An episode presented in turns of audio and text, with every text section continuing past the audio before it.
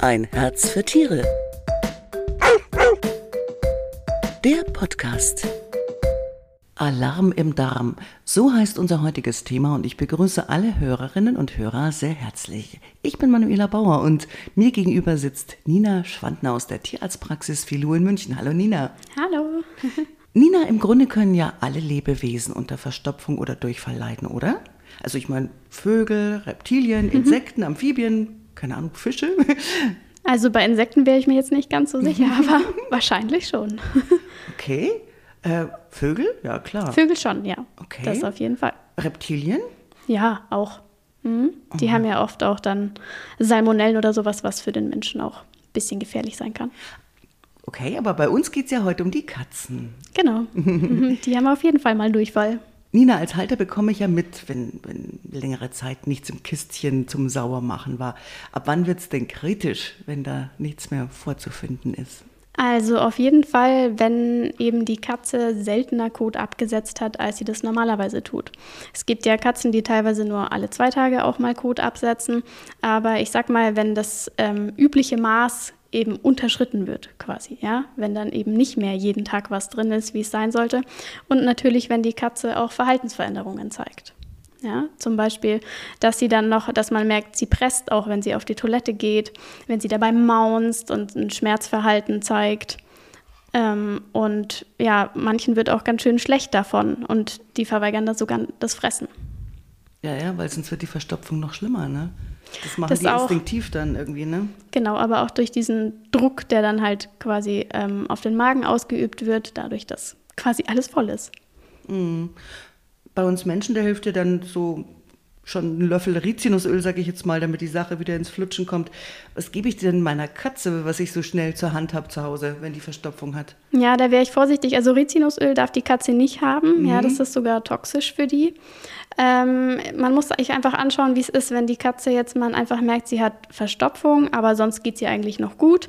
Dann würde ich es einfach eher mal versuchen mit mehr Wasser. Ja, dass ich mhm. sage, okay, sie bekommt zum Beispiel Trockenfutter, ich versuche ihr das mal ein bisschen aufzuweichen.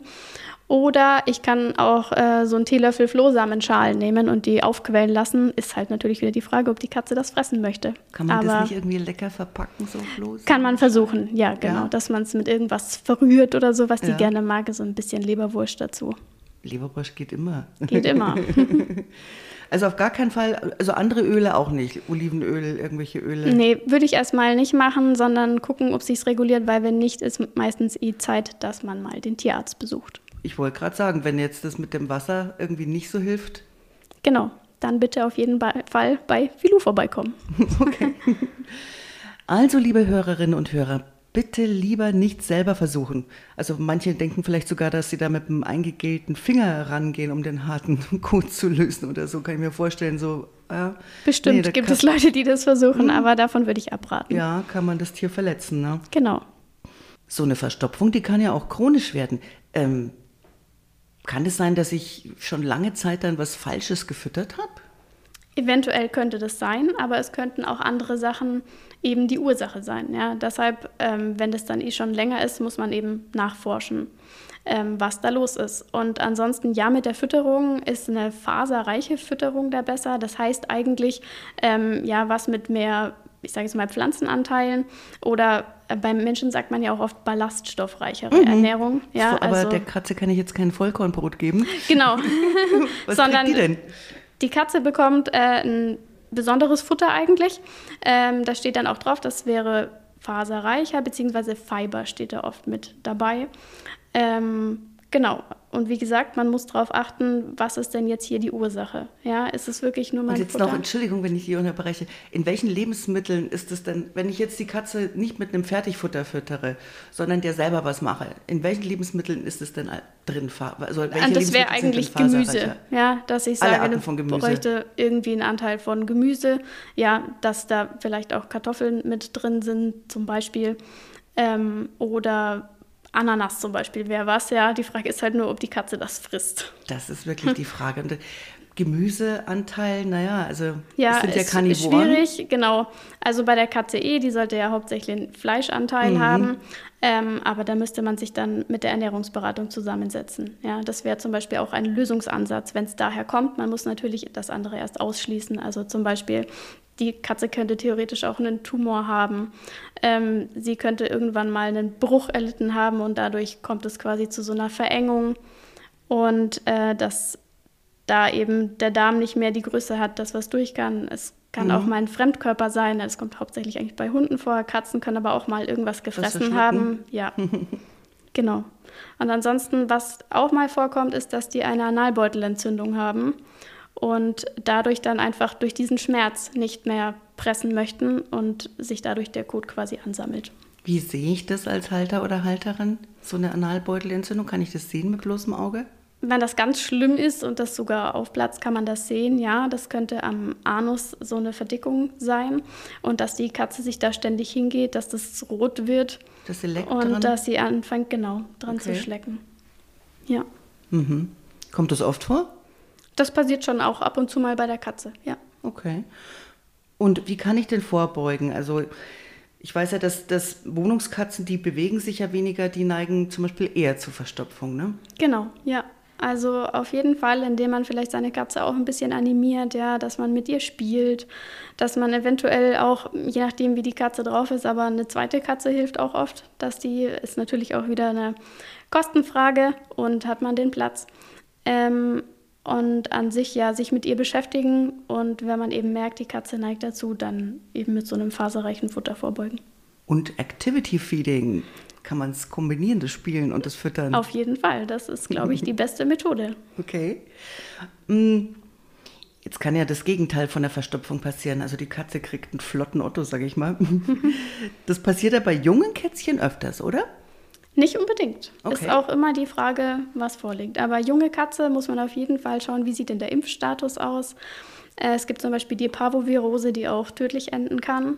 Und da ist dann ganz dringend angesagt, dass man sofort zum Tierarzt geht. Generell junge Tiere ist es ganz wichtig, dass man da ähm, den Durchfall eben, ich sag mal, nicht so lange abwartet, wie wenn es jetzt ein erwachsenes Tier ist, ja, weil die ganz leicht dehydriert sind und das dann schon in eine schlimmere Richtung gehen kann. Die Parovirose, sagst du, was ist das genau? Wo, wo, woher kriegen die Katzen das? Wo holen sie sich das und was hat das für Auswirkungen? Genau, das bekommen die, können sich anstecken an anderen Katzen einfach.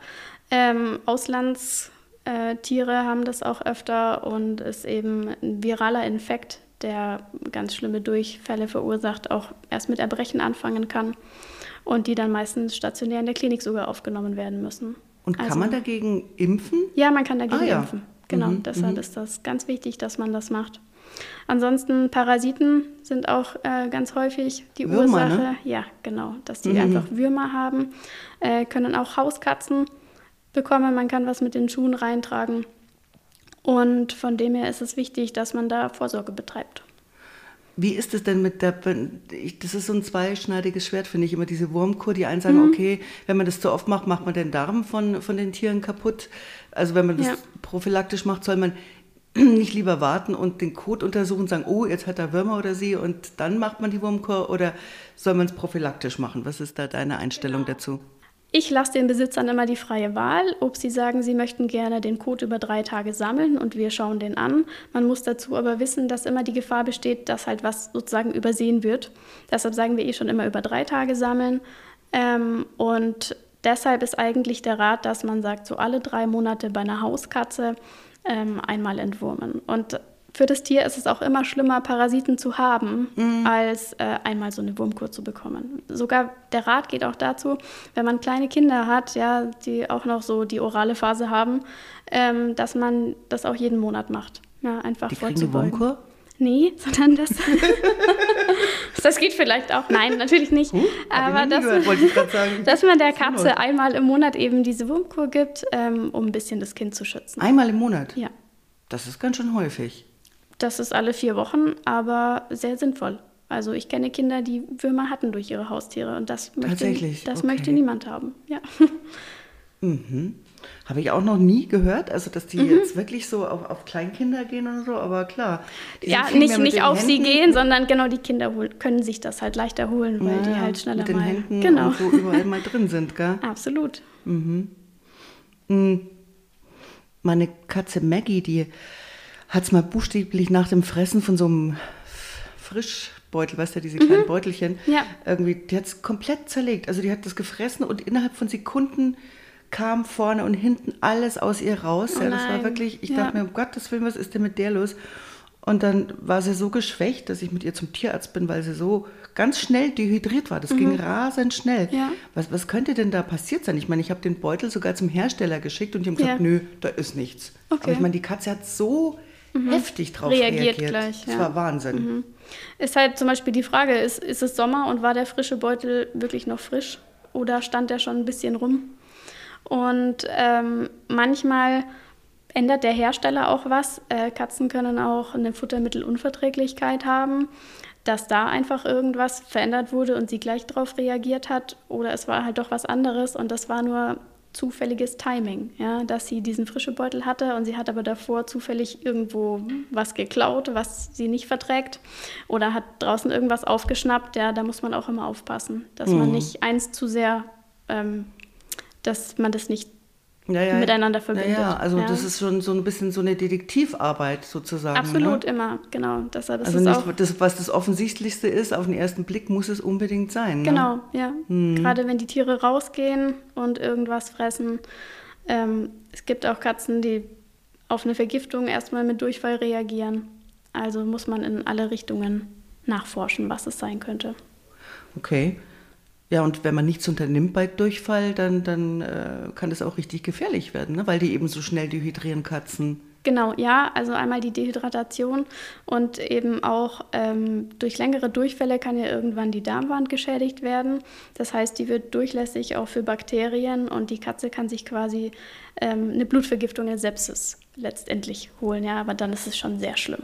Aber das wäre auch ähm, der Zeitpunkt, wo man bei Durchfall ein Antibiotikum einsetzen würde. Sonst mhm. macht man das eher nicht, weil man dadurch ja das Mikrobiom, also die guten Bakterien, die quasi immer da sein sollen, zerstören mhm. würde. Mhm, eben.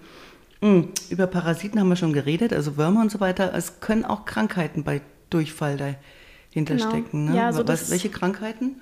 Das Klassische eigentlich erstmal, ähm, dass die Katze irgendwas gefressen hat, was sie halt nicht verträgt und bekommt eine sogenannte Gastroenteritis davon. Das bedeutet halt einfach so Magen-Darm. Kann auch mit Erbrechen einhergehen und ähm, da muss man dann eben rausfinden, was es ist. Und jetzt andere Krankheiten, jetzt nicht zum Magen-Darm, sondern ich sage jetzt mal Tumore oder an, andere Dinge können genau, sein? Genau, kann auch sein, ja, ja, dass sie einen Tumor hat. Ähm, es kann sogar sein, dass sie durch Erkrankungen anderer Organe mal einen Durchfall bekommt, der ähm, auch wenn man Probleme mit der Schilddrüse hat, wenn man Probleme mit der Bauchspeicheldrüse hat, könnte sich das in Durchfall äußern. Mhm.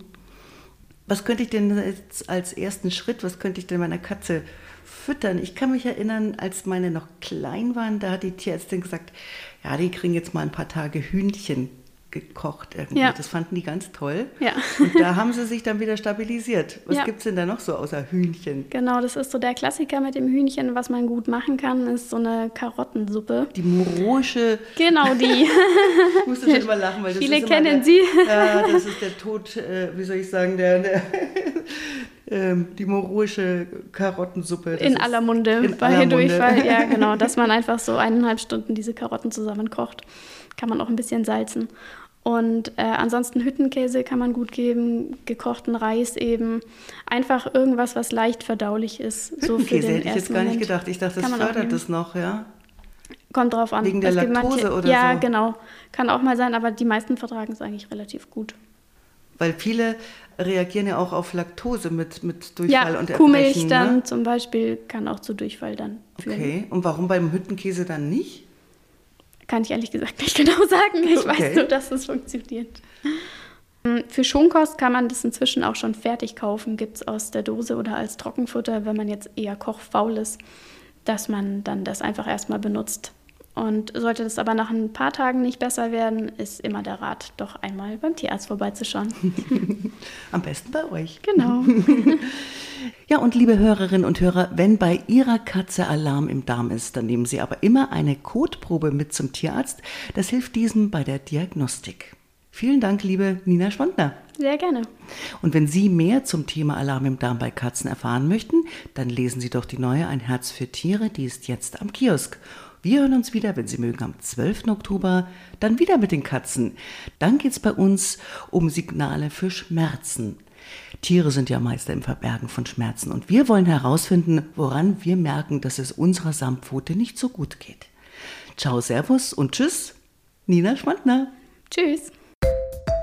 Ein Herz für Tiere. Der Podcast.